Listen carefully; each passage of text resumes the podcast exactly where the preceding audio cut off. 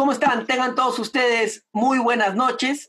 Estamos acá en Atena Digital y como ustedes saben, les hemos prometido grandes novedades, les hemos prometido innovaciones y este es uno de los momentos en los que nos complace en presentar a un nuevo espacio jurídico, a un nuevo espacio de discusión, de debate académico, de intercambio de ideas, y para eso lo tenemos al profesor Carlos Tamani, Rafael.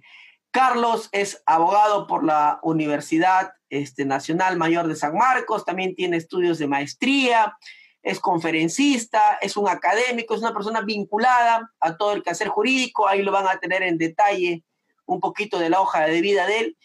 Y él va a estar acá dirigiendo un programa muy importante, un programa que se llama Diálogos Civiles. Lo tenemos acá a él. ¿Qué tal, Carlos? ¿Cómo estás? Muy buenas noches. Has sido también un invitado de este programa Ten Entrevista. Hoy estás con un programa propio. Te deseo el mayor de los éxitos. Bienvenido, este, Carlos. ¿Qué tal, Ronald? Eh? Muchas gracias. Eh, también como tú estás eh, emocionado por el nuevo espacio, con muchas expectativas de que sea un espacio enriquecedor para todos. Y nada, reiterarte el agradecimiento ¿no? por la oportunidad para generar discusión, generar debate en, temas civiles. Así es, Carlos. Efectivamente, esta es la intención nuestra como Centro Jurídico Atenas. Somos un centro de capacitación y sobre todo de investigación. Y en esa línea de investigación, lo que nosotros queremos es eso, que hoy este, se, se traslade la investigación al debate jurídico, ¿no? Este, queremos que tú seas de alguna forma la persona que también lleve este debate jurídico, este debate académico, que sabemos que lo vas a hacer de la mejor manera. Bienvenido, tienes en tu programa Diálogos Civiles, tienes la amplia libertad de poder tú expresarte, es una libertad absoluta. Nosotros, como tú bien nos conoces, no, no, no tenemos ningún tipo de restricción de nada, así como existe la libertad de cátedra este, de manera absoluta, donde el docente define este, lo que se dicta, igual existe en este programa y en este tu programa la absoluta libertad donde tú vas a definir el contenido, los temas, los invitados. No existe ningún tipo de restricción para nada, para nadie. Al contrario, siempre buscamos la amplitud y por eso también estás tú acá. A pesar de que en algunas cosas podamos pensar diferente, ser tolerante con los otros. Bienvenido, Carlos. Te dejo el espacio para que tú también te puedas dirigir ya tus, a, las, a tus próximos este, televidentes y puedas interactuar con ellos. Este, van a venir grandes invitados para Carlos. Hoy él va a estar presente con un tema puntual, una disertación puntual, y ya nos acompañará él todos los viernes, Carlos, a las 7. Tienes una cita en este tu espacio de diálogos civiles. muchas gracias, Ronald. Eh, vamos a ver si, si, hoy día y las semanas que vienen podemos mantenernos eh, a las expectativas de la gente, ¿no? Podemos mantenernos a la altura de las expectativas. Así que nada, reiterarte el agradecimiento. Tú sabes que para mí Atena es un espacio en el que he aprendido mucho y, creo que los demás también van a tener esa oportunidad de aprender mucho también en este lugar. Muchas gracias. Adelante, Carlos, bienvenido. Ok, gracias. Bueno, eh, antes de comenzar, yo quería expresarles un poco la idea de, de, lo que yo había pensado para este espacio, que se llama Diálogos Civiles es un poco evidente de qué va a tratar, cuál va a ser la, temática. Esto va a ir en torno a la, discusión, a la presentación de ideas en torno al derecho civil. El derecho civil, el derecho privado también en general, entendido como eh, todo aquello que está vinculado a la vida privada, a la vida particular, al desarrollo y desenvolvimiento de los intercambios económicos. También, ¿por qué no?, a temas vinculados a familia, a personas, a temas eh, también vinculados a consumidor, a lo que vemos hoy en día que quizá nos afecta sobremanera, que pueden ser temas vinculados a la competencia, en fin, ¿no? A todos estos múltiples temas y materias vinculados al derecho privado y civil en particular. Justamente por eso es que eh, la idea va a ser que cada semana podamos tocar temas puntuales, eh, estén o no vinculados necesariamente con la coyuntura, igual van a ser relevantes, actualidad, para eh, generar un espacio enriquecedor, enriquecedor, para todos y para todas. también en esa misma línea es que el día de hoy he querido hacer una pequeña síntesis a propósito de un tema que ha generado mucha discusión, mucho debate, prácticamente desde el mismo momento en el que inició el aislamiento, el aislamiento social, que es eh, los contratos de arrendamiento. ¿Cuál es la, eh, la magnitud de la afectación que se ha generado hacia estos contratos producto del aislamiento social? ¿No? Aquí es importante hacer esta precisión que no es la pandemia, sino es el aislamiento social, la medida de gobierno la que afecta estos contratos. Podría parecer un poco ya cansino si se quiere volver sobre el tema, pero creo que lo amerita en la medida que existen todavía muchas dudas sobre esto, existen todavía muchas opiniones diversas, que algunas de ellas eh, descartan opciones de antemano sin haberse detenido previamente quizá a realizar un análisis eh, adecuado de estas circunstancias. Sí, en ese sentido eh, es importante eh, hablar un poco de, de, los contratos en general. ¿no? Los contratos, como creo que es generalizado entre los abogados este conocimiento, son acuerdos, ¿no? acuerdos que se realizan entre dos o más partes destinados a crear, regular, modificar o extinguir relaciones jurídico-patrimoniales.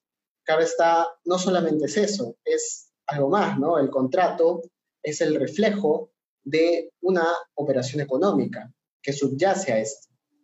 Esto es, en el marco de cualquier relación o vinculación entre particulares, a través de un contrato, esto está reflejando la intención de llevar adelante una operación económica, que eh, bien puede ser alcanzada la finalidad de esta operación económica a través de la celebración de un solo contrato como de múltiples y distintos contratos. Para lo que nos interesa eh, en esta noche, vamos a analizar solamente el tema de una concreta eh, relación contractual. Un solo contrato que tiene como subyacente una sola operación económica. Y el contrato recoge estas, eh, estas intenciones de las partes para alcanzar los fines propuestos a través de esta operación económica. En una compra-venta, la operación económica es la transferencia de este bien del vendedor al comprador para eh, probablemente generar una riqueza al momento del intercambio. ¿sí? Esta es una operación económica, ¿no? Que se traduce en un contrato de compraventa. Y en el contrato de compraventa no solamente se recoge esta tipología, ¿no? Que es vendedor, comprador, bien intercambiado, precio por el cual se va a intercambiar, sino que también se recogen los riesgos contractuales, esto es, los riesgos que las partes se atribuyen mutuamente. Si es que esto no ocurriera, tenemos el Código Civil para que nos señale cuáles son estos riesgos. Pero estos riesgos pueden estar vinculados, por ejemplo, a la pérdida de, de estos bienes que se van a transferir. Pueden estar vinculados también a qué pasa si hay algún evento externo a la relación contractual que afecta la ejecución de este contrato.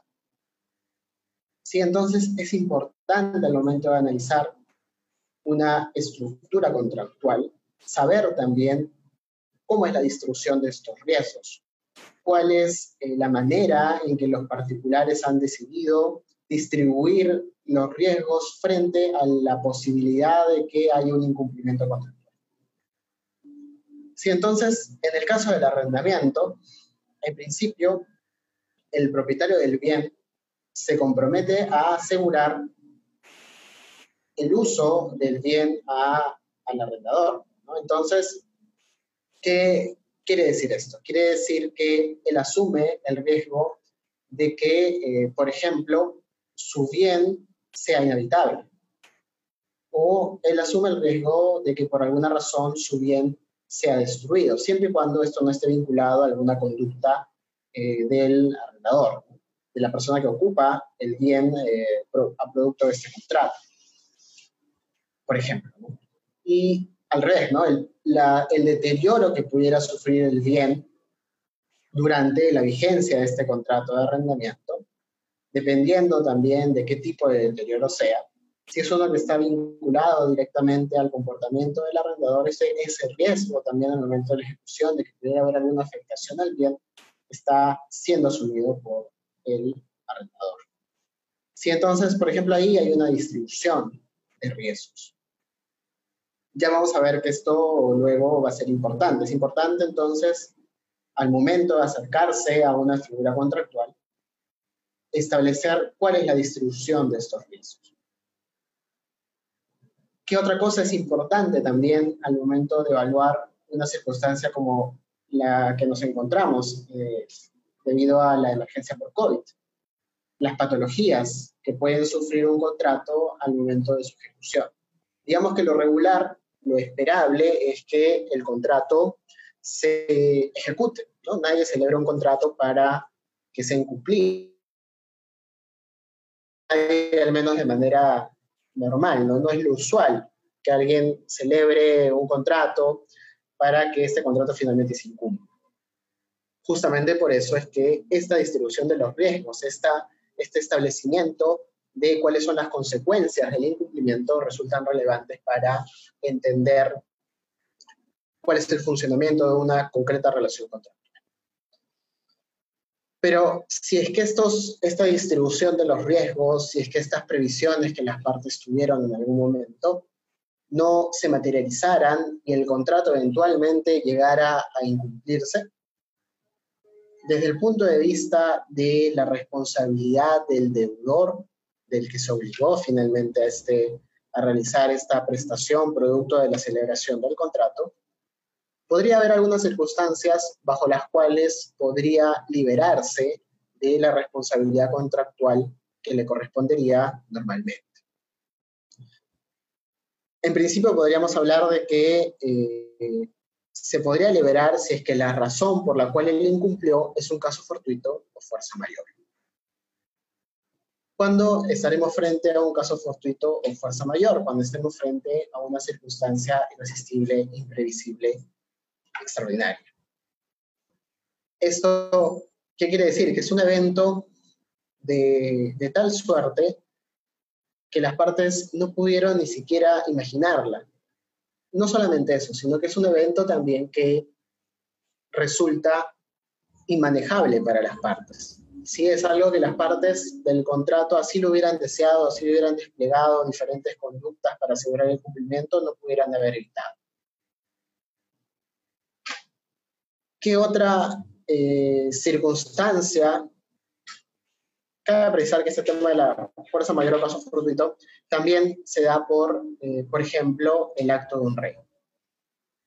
¿Qué quiere decir esto? Es una circunstancia en la cual, digamos, puede darse que el marco normativo cambie. ¿Sí? Entonces, eh, por ejemplo, si cuando yo celebré el contrato, supongamos que celebre un contrato de suministro, Supongamos que celebre un contrato de suministro de eh, lapiceros rojos.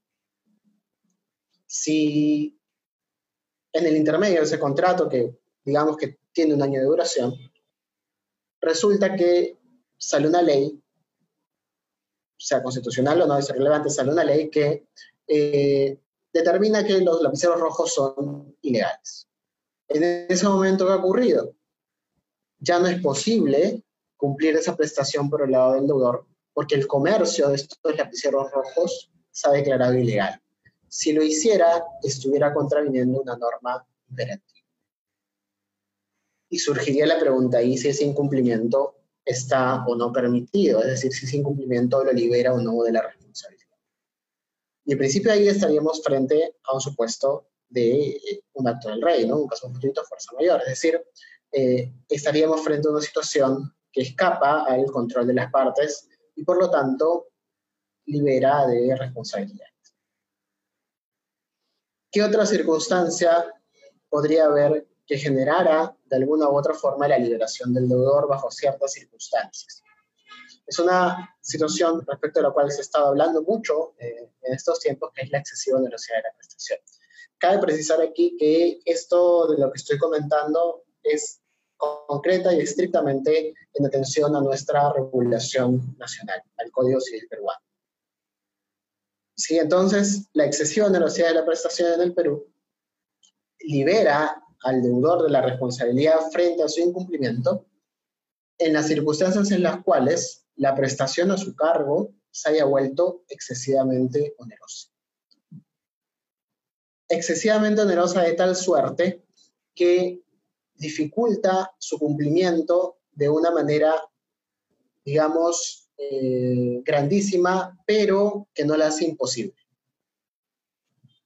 Sí, entonces, a diferencia de la imposibilidad sobrevenida, en la excesiva onerosidad sobreviniente, eh, lo que ocurre no es que la prestación se ha vuelto imposible, no es que yo ya no puedo cumplir, ¿no? Volviendo al ejemplo, yo ya no puedo eh, entregar esos lapiceros rojos, o quizá ya se perdió el bien al que me comprometí a entregar, sino que lo que ocurre es que la prestación todavía es posible.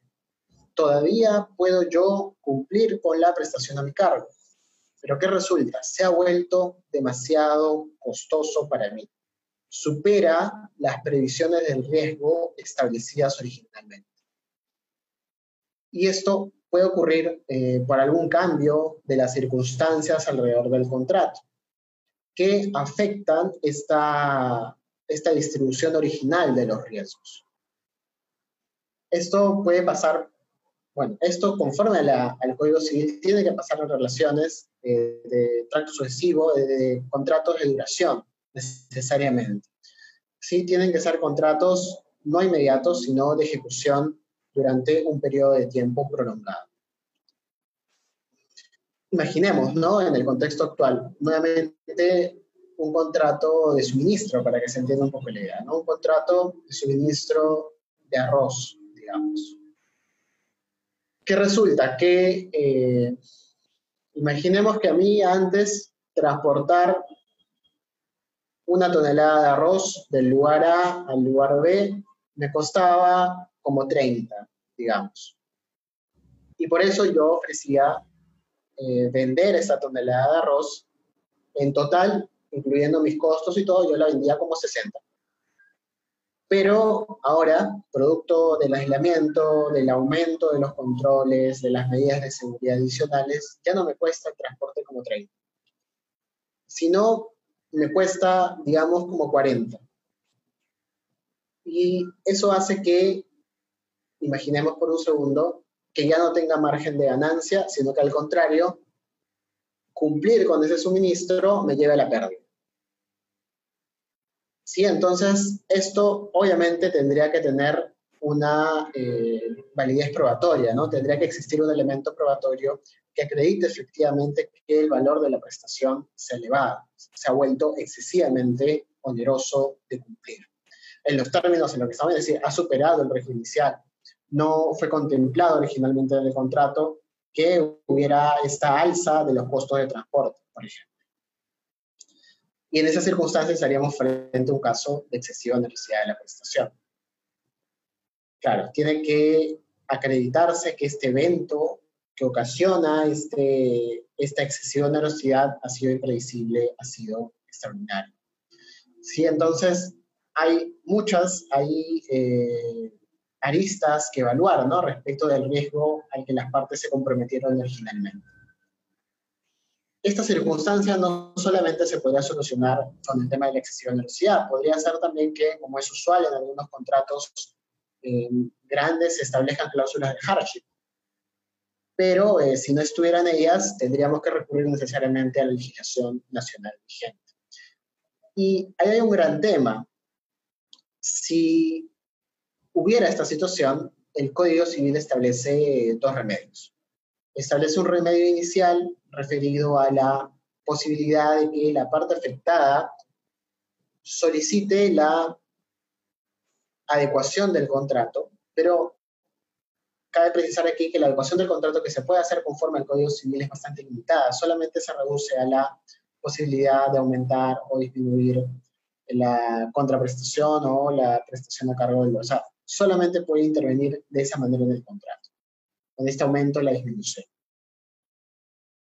Y cabe precisar algo más relevante aún, que es que si bien ahí pareciera que la intención del legislador ha sido establecer una intervención del, eh, del juez en la relación contractual, en la distribución, en las prestaciones, esto pareciera desdibujarse, ya que Frente a esta demanda, no se establece cómo, a través de qué mecanismo procesal, el demandado puede reconvenir, digámoslo, solicitando la resolución del contrato. Siendo yo así, este remedio de la excesiva onerosidad tiene un gran defecto, que es que en la práctica lo único que se podría hacer es resolver el contrato. Y puede ser que eso no sea del interés del demandante, del afectado por la excesiva onerosidad. Quizás no quiere perder el contrato, él lo que quiere son mejores condiciones, son una variación quizá del precio que sea suficiente para contrarrestar la excesiva onerosidad que sufre. Siendo yo así, es eh, bastante claro que esas son probablemente la razón fundamental por la que en la jurisprudencia no existen eh, muchos casos, o muy pocos, en los cuales se haya delimitado la manera de aplicar esta figura. Eso hace que la mayoría de desarrollos o estudios al respecto sean dogmáticos, sean doctrinarios y estos a su vez se fundamenten básicamente en el análisis de legislación y jurisprudencia extranjeras. ¿no? Legislación y jurisprudencia de otros ordenamientos que tienen otras reglas distintas.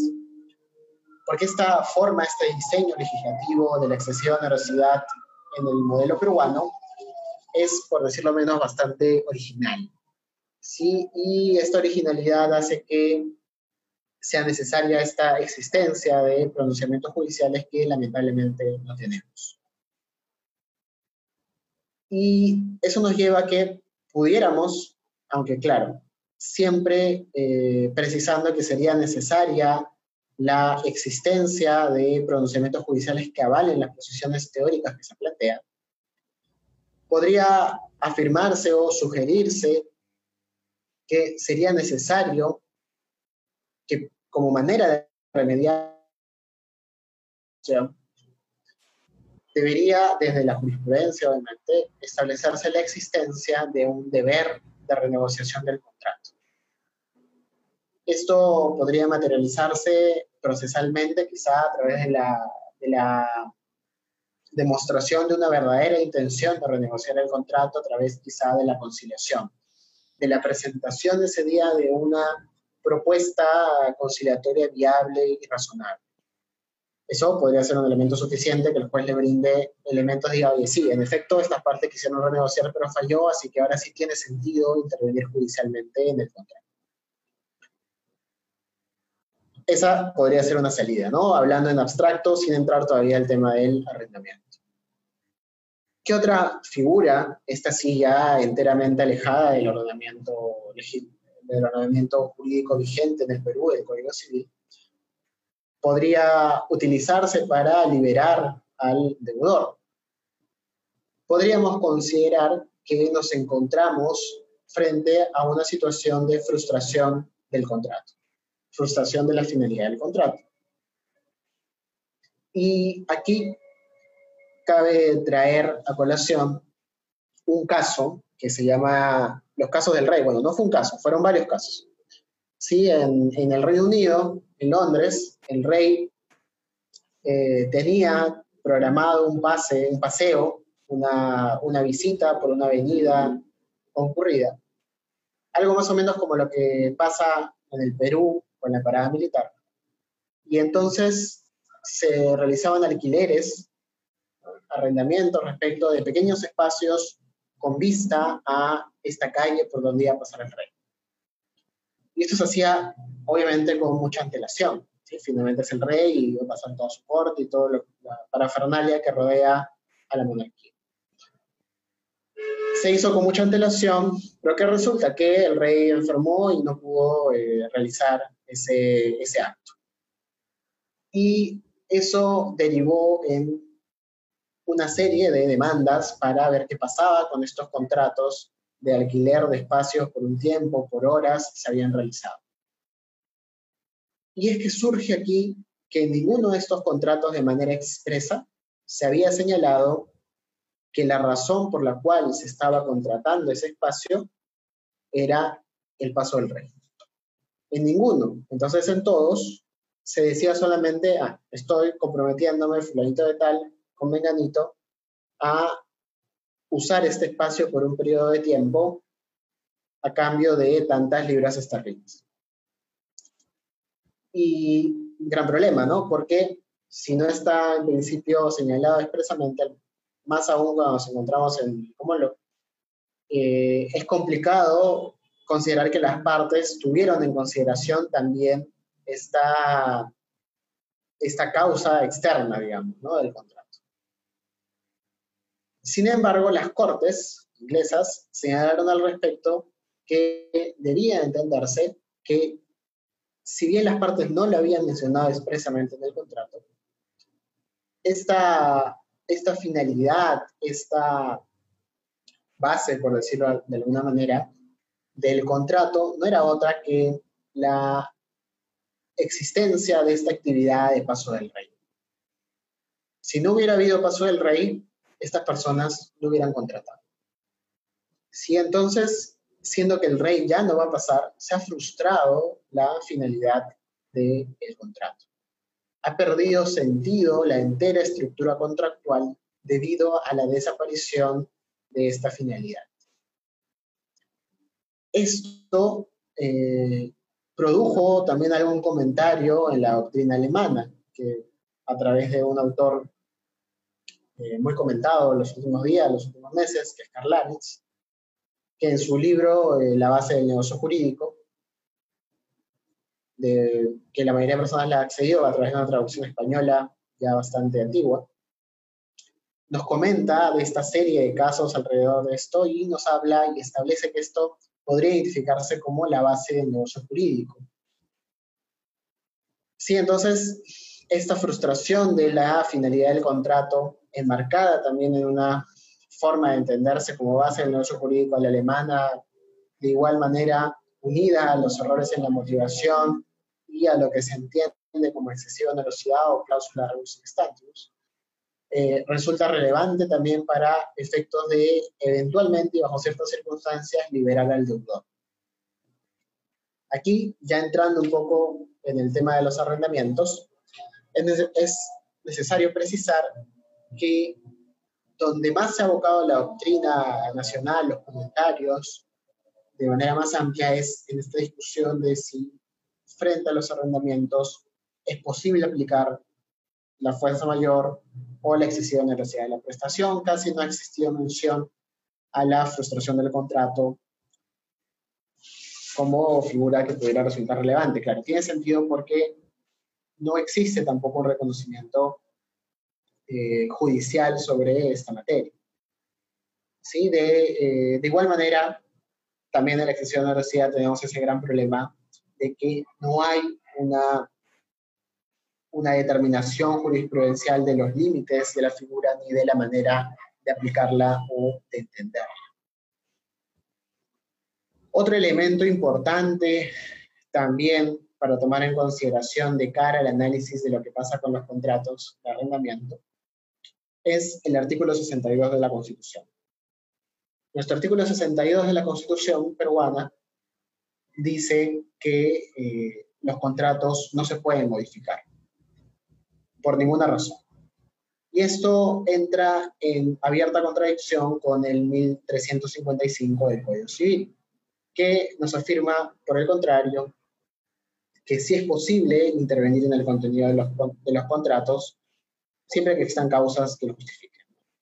Eh, orden público sería la más relevante, quizá la, la, que es más aplicable para el caso, el caso concreto. ¿Sí? Entonces, ¿y por qué esto puede resultar relevante? Ya lo vamos a ver eh, cuando planteemos quizá la que sería desde mi perspectiva en este momento la eh, solución más viable frente a este problema. Para entrar ya en el análisis de los contratos de arrendamiento, y hemos visto un poco cuál sería la distribución de los riesgos entre las partes en este tipo de contratos. Hemos visto también que eh, hay diferentes maneras en las cuales el arrendador de un bien pudiera liberarse de su obligación de pagar la renta. Quizá eventualmente eh, podría decir que el bien desapareció producto de un desastre natural, en cuyo caso, como es evidente, ya no tendría que pagar por un bien que ya no puede usar. No, caso fortuito, fuerza mayor. Eh, podría también darse eventualmente un caso de frustración de la finalidad del contrato de arrendamiento de negocio, por ejemplo, si es que se prohíbe la realización de cierta actividad comercial, que fue la única razón por la cual yo alquilé un espacio determinado. Frustración de la finalidad del contrato. Con la excesiva onerosidad podríamos estar frente a una circunstancia de inflación, para hablar eh, genéricamente. Sí, entonces, parte del análisis también de los contratos de arrendamiento va de la mano de diferenciar dos tipos, ¿no? contratos de arrendamiento de vivienda, contratos de arrendamiento de negocios. En los de vivienda el análisis es mucho más complicado, ya que el uso efectivo del bien todavía se realiza. Todavía las personas están, estamos usando los bienes que se arriendan. Implica esto que, en efecto, el propietario del bien sigue cumpliendo con la prestación de su cargo.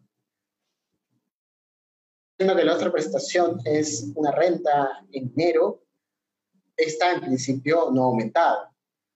¿Por qué? Sigue siendo la misma. El valor de la moneda no ha cambiado, no estamos frente a un evento inflacionario. Pareciera por eso que la prestación sigue siendo todavía posible.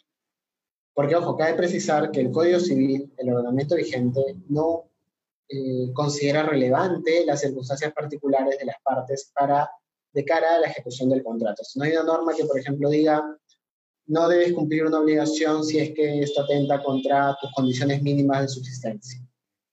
No, no existe una ley en ese sentido. Entonces, en principio, tú deberías pagar, independientemente de eh, las circunstancias personales o subjetivas que pudieran existir. En esa, línea, el contrato de arrendamiento de vivienda pareciera que no tiene salidas. No, estamos eh, frente a un evento que impida la ejecución de las prestaciones de cara al concreto contrato de arrendamiento. No se ha dejado de realizar la prestación por el propietario, la prestación del lado del, del deudor sigue siendo todavía posible, no hay ningún impedimento objetivo que la afecte. Siempre aquí precisando que esto ameritaría un refrendo jurisprudencial, podría igual, eh, teóricamente, hacerse la reflexión de que si consideramos, como que ya se señaló antes, que existe un deber de renegociación habida cuenta de la existencia de la situación actual de la pandemia, podríamos eh, decir, afirmar que antes de cualquier discusión o controversia debido al impago de la renta, debería realizarse esta renegociación del contrato. Y recién pasado ese filtro podría verse si en efecto hubo un incumplimiento justificado. Podría también, siempre esto de cara a la eventual sanción jurisprudencial y reconocimiento de esta situación, afirmarse que en atención a la buena fe debería tomarse en consideración las situaciones particulares de los involucrados en el contrato, en este caso concretamente de los deudores. Ya que si, por ejemplo, eh, el deudor de la renta hubiera sufrido la enfermedad, o le estuviera sufriendo su familia o alguien, y producto de ello no pudiera continuar generando ingresos o viera afectada su salud o la eh, posibilidad de subsistencia misma, esto, eh, si fue informado en su momento al arrendatario del bien, quizá pudiera eh, resultar relevante de cara a la renegociación del contrato, ¿no? Y a la evidente imposibilidad de exigir en ese momento el pago de la renta. ¿Cuál es la dificultad que se encuentra aquí? Que esto igual tiene que pasar por un proceso judicial, con todo lo que ello implica en un país como el Perú. Bueno, entonces, con los contratos de vivienda, en principio, la regla sería que debe continuarse pagando. Salvo eh, que estés frente a la posibilidad real de eh, asumir los costos jurisdiccionales siempre y cuando en principio hayas agotado la posibilidad de la renegociación. Dejémoslo por, por un momento eh, ahí el contrato de arrendamiento de vivienda. En el arrendamiento de negocio la cosa eh, es un poco, no más sencilla, porque igual es complicada, pero eh, resulta más interesante, porque aquí ya no estamos en algunas circunstancias durante la mayor parte del aislamiento, no estábamos frente a la posibilidad real de utilizar los bienes. Si entonces probablemente el negocio por el cual yo lo había colocado ahora tiene muchas limitaciones, tiene mucha regulación que obliga a implementar mayor infraestructura, mayores gastos, etc. Entonces, esa eh, situación podría verse del lado del propietario del bien de dos maneras. Si entendemos que el contrato de arrendamiento obliga solamente al propietario a que eh, otorgue la posibilidad del uso, asegure la posibilidad del uso al arrendador del bien, entonces diremos que pese al aislamiento social, pese a las restricciones, sigue cumpliendo, porque en principio, potencialmente el uso todavía es posible. Y además sus bienes, sus cosas siguen estando ahí. Está funcionando en este momento como un depósito, pero él todavía puede usarlo potencialmente. Si consideramos que no solamente tiene que haber esta potencialidad, sino que el propietario del bien tiene que asumir también esta eventualidad de que el bien ya no pueda ser usado efectivamente, diremos que en este momento los propietarios de los bienes arrendados no están cumpliendo con la prestación de su cargo. Y entonces son ellos los que deberían asumir todo el riesgo. Sí, nosotros no tenemos, eh, tenemos alguna regulación que establece de manera bastante, creo yo, amplia qué es a lo que se compromete el, el propietario, pero no por eso escapa la posibilidad de una interpretación, pero que igual amerita una intervención judicial con todo lo que ello implica en nuestro país.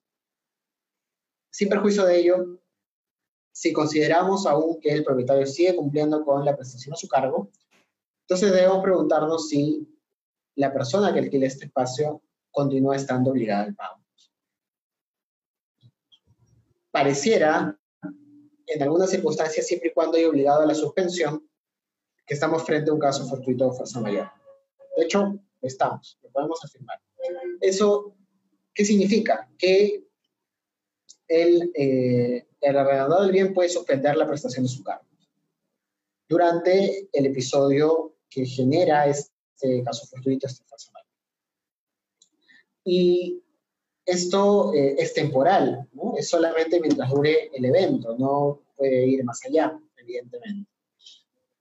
Digamos que ahorita estamos en una situación intermedia en la que se, se está ya permitiendo cierta eh, cierto movimiento económico, todavía no total, no completo, con restricciones horarias. por ejemplo, si yo tenía un bar, todavía no puedo utilizarlo, no puedo ejercer mi, actividad económica. Sí, pero continuemos. Entonces, eh, en este tema de las empresas podría darse esas circunstancias. Podríamos estar frente a un caso de excesiva onerosidad. Podría evaluarse dependiendo cómo entendamos eh, que se han distribuido los riesgos originales, ¿no? Si consideramos que dentro de los riesgos estaba también el tema de este aumento de los costos para continuar funcionando, entonces podríamos eventualmente argumentarlo, ¿no? Aunque va a depender mucho de la circunstancia del caso frente al cual concretamente nos encontremos. Podríamos también, como ya se adelantó, hablar de frustración del contrato, dependiendo de también cuál es la circunstancia, ¿no? Si mi negocio era un bar y ya no puedo eh, tener bares, quién sabe hasta cuándo, entonces la, finalidad de ese contrato se ha frustrado. Lo que implica que probablemente ese contrato deje de tener efectos y sea sancionado con ineficacia. Nuevamente, esto dependerá mucho de lo que los jueces digan en nuestro país. Ahora, es necesario también aquí ver qué ha pasado fuera de nuestras fronteras. ¿qué es ¿cuál es la manera en la que han reaccionado algunos países frente al tema de los arrendamientos? Si a diferencia de lo que ha ocurrido con nosotros, eh, en Europa ha habido diferente legislación. Quizá dos casos eh, relevantes serían del alemán y del español. ¿No? En Alemania, casi ya desde el comienzo de la emergencia en marzo, ellos ya empezaron a preparar una legislación de cara a afrontar la circunstancia no solamente del arrendamiento, sino de otras áreas del derecho privado, como los temas financieros, los temas bancarios, los temas vinculados al consumidor, los temas vinculados también a, eh, a la administración empresarial, ¿no? de los privados, a los concursos y diferentes cosas. Pero concretamente se estableció respecto de los arrendamientos de vivienda y eh, de comercio que quedaba excluida la posibilidad de resolver estos contratos por incumplimiento. En principio, hasta el 30 de junio del 2020, con la posibilidad de ampliarlo por seis meses más. Esto es ya llegando prácticamente hasta el año siguiente. Entonces, imposible la resolución por falta de pago. Salvo en los casos de eh, arrendamientos de negocios en los cuales si eh, se afectaba la subsistencia del propietario del bien, no era viable esta suspensión del pago. Esto evidentemente podría tener la consecuencia en la práctica de generar una renegociación del contrato. Más aún teniendo en consideración las particularidades del modelo privado alemán con esta regulación eh, de la base del negocio que se encuentra en el BGB y las características que la buena fe tiene en este sistema jurídico particular. ¿Qué más ha pasado? Esto, fíjense, inclusive teniendo una regulación mucho más amplia en sus supuestos, mucho más abierta a la interpretación de sus cortes de cara a la base del negocio jurídico, ¿no? Incluso ellos, teniendo ese marco normativo más permisivo, más eh, maleable, más adaptable, han visto la necesidad de implementar una legislación que afronte estas circunstancias. Si bien en España no hay un marco normativo, legislativo, igual al español, al alemán, perdón, que regule esto, sí hay un desarrollo jurisprudencial alrededor de la cláusula reducit stantibus, que, eh, que sí establece ciertos parámetros para eh, reconocer circunstancias eh, eximentes de responsabilidad debido al cambio de circunstancias. Pese a ello, igual, en España se ha visto necesario también intervenir legislativamente en los contratos de arrendamiento. Y se ha establecido una suspensión en estos de seis meses o hasta que finalice la alarma. ¿no? Es decir, seis meses después de finalizar la alarma no se puede hacer desahucio. O desalojo, como le decimos aquí. Entonces, inclusive también ellos han tenido que realizar esta intervención. Ya llegando a Latinoamérica, el caso colombiano también, por ejemplo, se ha establecido la suspensión de los desalojos hasta el 30 de junio. Quizá, dependiendo de cómo vaya la emergencia, esto podría ampliarse eventualmente. Sí, entonces, esto, eh, ¿esto qué quiere decir? Esta mirada al extranjero, ¿qué nos dice? Nos dice que eh, pese a la existencia de marcos normativos mucho mejor preparados para afrontar situaciones de este tipo que el nuestro, con figuras que quizá no son tan originales como nuestra excesiva universidad, pero eh, permiten comprender mayores situaciones eh, de, de intervenir legislativamente. Sin embargo, eso no ha ocurrido en el Perú. Y por eso es que ha obligado a, eh, a la doctrina en general, a los abogados también litigantes, a opinar de manera eh, de manera bastante concreta, bastante puntual, bastante masiva también sobre la materia. Esto, claro está, de cara a que eventualmente todas esas argumentaciones van a tener que pasar por el filtro jurisprudencial y es, esta, es este poder, el Poder Judicial, finalmente el que va a decidir cuál va a ser la, la situación concreta, dogmática, planteada que va a aplicar. ¿Y cuál es el problema con esto? Que eh, la mayoría de las personas que están afectadas por esta circunstancia no van a poder afrontar el proceso judicial, no van a poder afrontar eh, la, el tiempo que implica una, una circunstancia de este tipo a nivel judicial, ¿no? que puede ir desde meses hasta años, con todos los costos que implica.